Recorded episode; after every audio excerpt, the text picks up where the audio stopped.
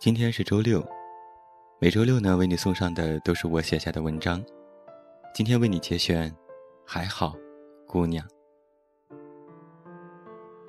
我认识一位还好姑娘，我叫她小易。我们相识在零七年一个火爆的论坛。初识的时候，就恨不得赶快见面，彻夜长谈。那种感觉。更像是老朋友的久别重逢。小易到天津工作不久，我便去看他。在我的脑海里，小易是个文艺女青年的形象。穿着长裙，戴着手铐，齐耳短发，眼睛明亮。站在火车站四处张望，看到我，便深吸一口气，缓缓的说话。那次见面，小姨跟我讲了很多她关于工作的事情，还有她担惊受怕的独居生活。我问她：“你觉得自己现在过得好吗？”她淡淡的说：“还好。”后来我们敲定了一起去上海发展。小姨提前两个月到了上海，一边找工作。一边找房子，在上海见面之后，我陪着小易去他暂住的地方取行李。在坐了很久的公交之后，我们下车，在雨中绕过了一些平房和垃圾堆，看到了一座破旧的小三层，一个类似红灯区的招牌，上面写着“求职公寓”。走进小易的房间，里面和大学宿舍一样的上下铺，一股霉味儿扑面而来。我简直不敢相信自己的眼睛，扭头低声的问他：“你怎么住在这样的地方？”小易没说话，只是笑了笑。在回去的路上，我再次问他：“为什么租在那里？”他告诉我。因为便宜，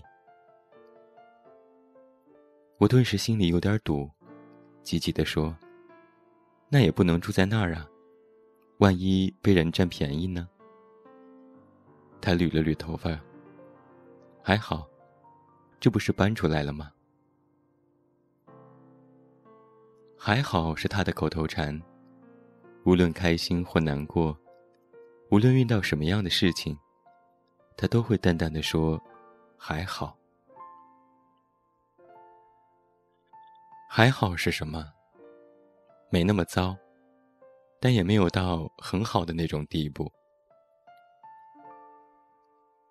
小易在一家小公司做乙方，跟着老板见客户，做方案，看客户脸色。每天晚上回到家都精疲力尽，拿到的薪资。却只有一千五百块。那时候，我们住在虹口区的赤峰路。每个月除去房租和生活费，小易基本上只剩下一百块钱。在我的记忆里，小易真的靠着每月一百块，度过了近一年的时间。没买一件衣服，没买任何化妆品。朋友们都劝他，实在不行就辞职。他每次都坚定的摇头。他说：“我还好，能扛得住。”之后因为母亲生病，我决定离开上海回家。小叶送我入安检，我拉着他的手沉默不语，直到最后我说。你要好好保重，好好坚持自己的梦想，不要委屈了自己。小易想要拥抱我，最后还是忍住了，只是淡淡的说：“我还好，你多照顾自己。”至此，我和小易共同的回忆就断层在这里。从那以后。我们的生活渐行渐远。我们的曾经是无话不谈的好友，只是时间把距离拉长，我们前往了不同的方向。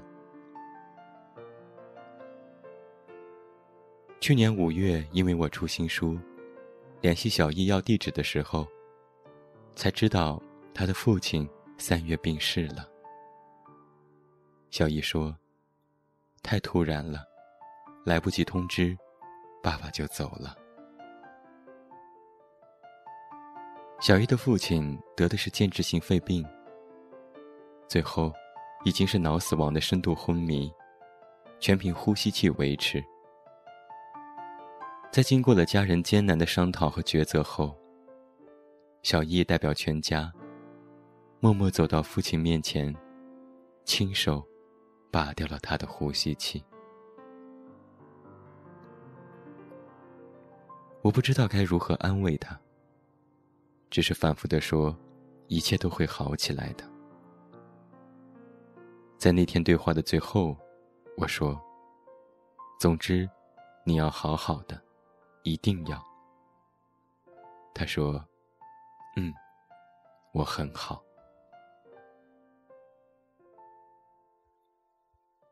我曾经觉得小易变得更加勇敢和坚强。他好似拥有了百毒不侵的心脏。任何事情，都能够果断的做出选择。直到后来，我看到他在父亲病重回家途中写下的话，我才恍然大悟。在这抉择的背后，他承受了多么大的纠结和痛苦，以及旁人无法感同身受的悲伤。他写道：“离家近十年，虽然知道。”一定会有一天，会以这种心情回家。可想不到这一天，会来的那么早，真的太早了。小姨啊，我希望你可以过得很好，会成长为更加美丽的人，会忘记过去的苦痛和悲伤，将那些过往好好的珍藏。你会有一个美满的家庭，可爱的孩子，也会在自己的世界里熠熠发光。可是，我多想站在你面前，听你淡淡的说一句“还好”。只是我也知道，你早已不是还好姑娘。那天的最后，你对我说：“我很好。”很好，姑娘。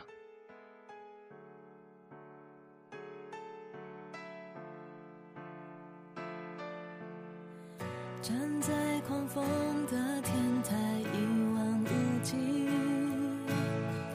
这一座孤独的城市。